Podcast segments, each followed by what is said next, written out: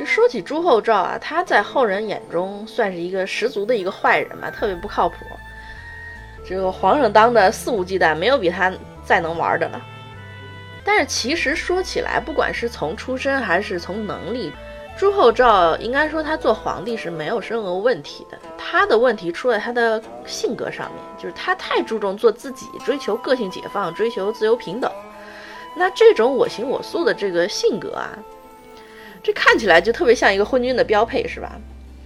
其实朱厚照特别聪明，他从小呢读书就过目不忘，而且骑射呢也非常好。你说朱厚照有多聪明啊？就比如说那个什么阿拉伯语啊，什么葡萄牙语啊什么的，一学就会。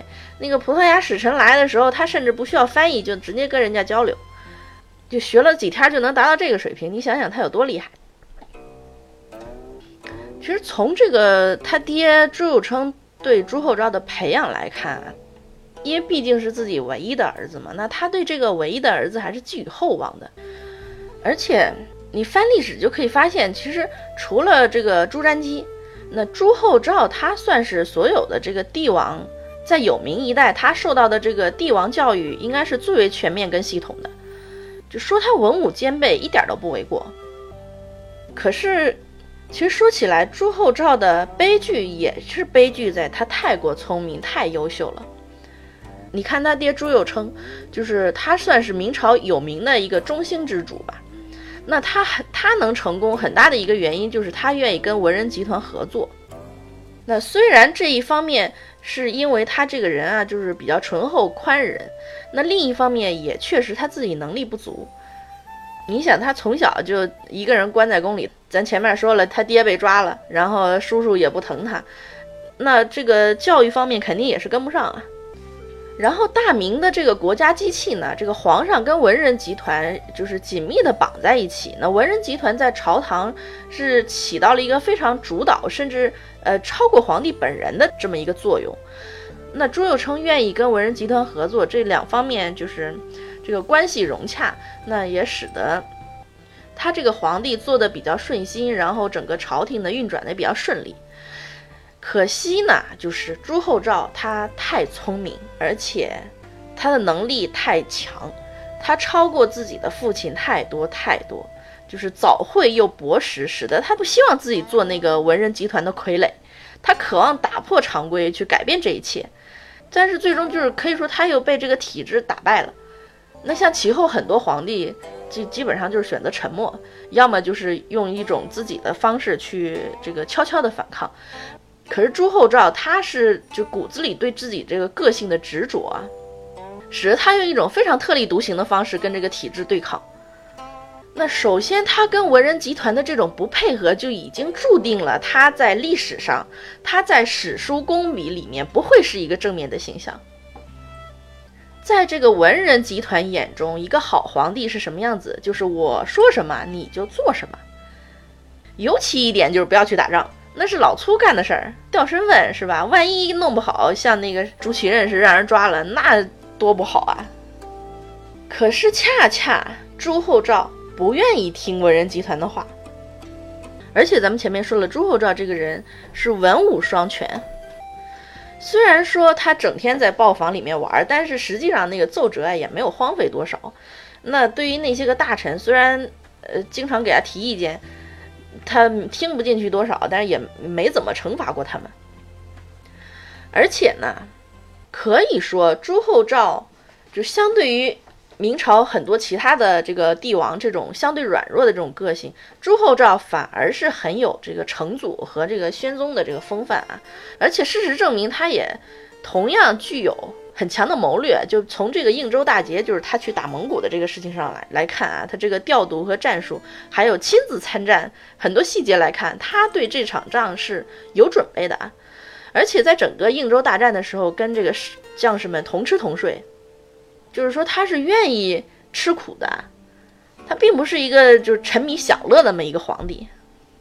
可是也恰恰是因为这样，就是在这个封建年代，以一个皇帝的身份去表达这个自由平等，那在时人的眼中，那他就是一个奇葩呀。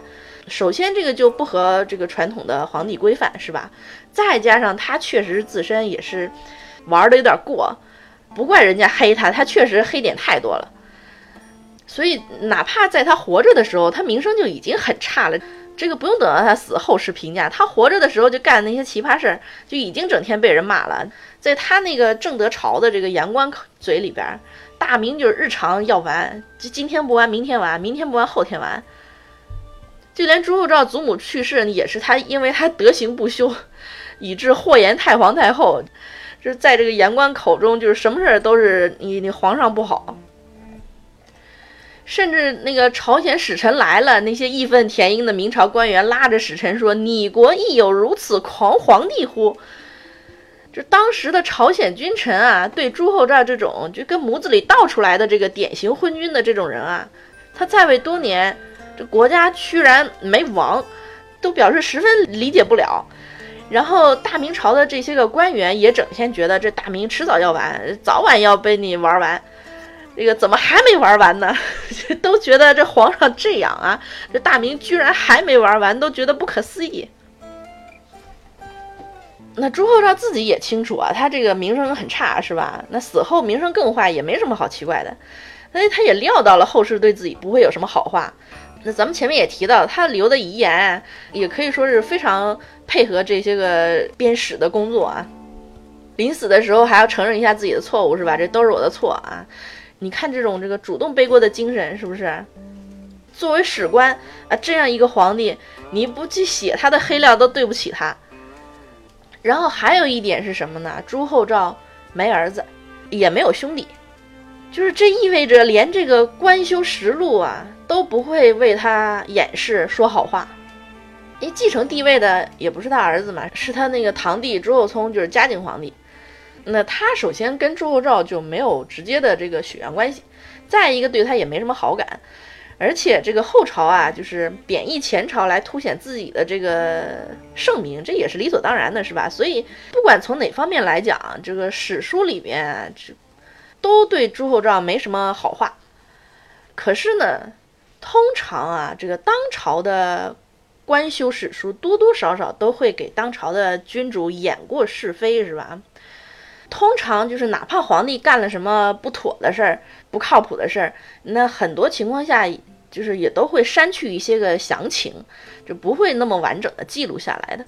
可是，关于朱厚照的这些个奇葩事儿啊，关于他的这个言行啊，什么，哪怕随口开一句玩笑啊，这种都被后人详详细细的记录下来，然后指责他这个荒淫无耻。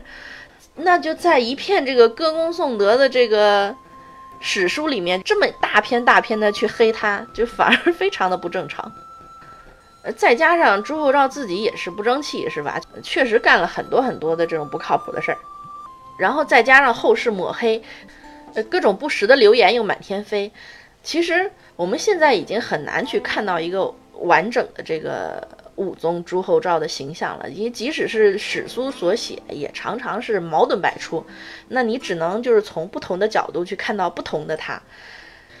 就很多时候，我们对一个人的评价其实很难做到就是真正的公正客观。那不管怎么样呢，就是说起来，就是他本来是一个这么聪慧、呃有实力的这么一个皇帝，他如果愿意的话，能够兢兢业业、尽心尽力的话，其实他完全能够做一代明君的。可惜呢，他这个人就是个性张扬嘛，又太注重自我，肆意妄为。以皇帝的立场来说，他确实是一个比较可惜的，就是他完全有能力成为一个名垂千古的一个好皇帝，可是他没有。但是以他自己来说，就是站在他自己的角度上，他虽然说一生就是肆意纵情嘛，但是也。嗯，总归没有完全失去一个帝王的这个职责跟气度吧。而且，如果你不是以一个这个明君的标准去要求他的话，其实说起来，他也算不上是一个昏君，就顶多就是玩心大一点，是吧？这小事不纠结，大事不糊涂。你看他弹指之间就诛了刘瑾，然后灭了这个。安化王还有宁王的叛乱，还有这个大败蒙古小王子，这个应州大捷，是不是？就平时比较贪玩，在大事上还是没有怠慢的。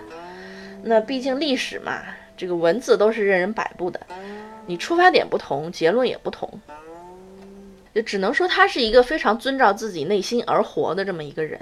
那人没有办法选择自己的出身，是吧？就像朱厚照他说的：“我其实很可怜，我没有办法选择，我只能做皇帝。”那在外人看来，他也许是一个非常奇葩的皇帝，也许是一个非常不称职的君主。但是，对于他自己的心，他应该是就是活得最为潇洒的自己。他这辈子活得算是无怨无悔。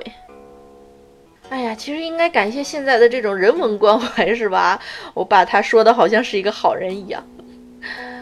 那至于历史上的他到底是什么样子呢？我们现在也只能去根据自己的理解去揣摩吧。那朱厚照，咱们就先聊到这儿吧。嗯，随便一说，感谢您的关注和收听，咱们下期再见。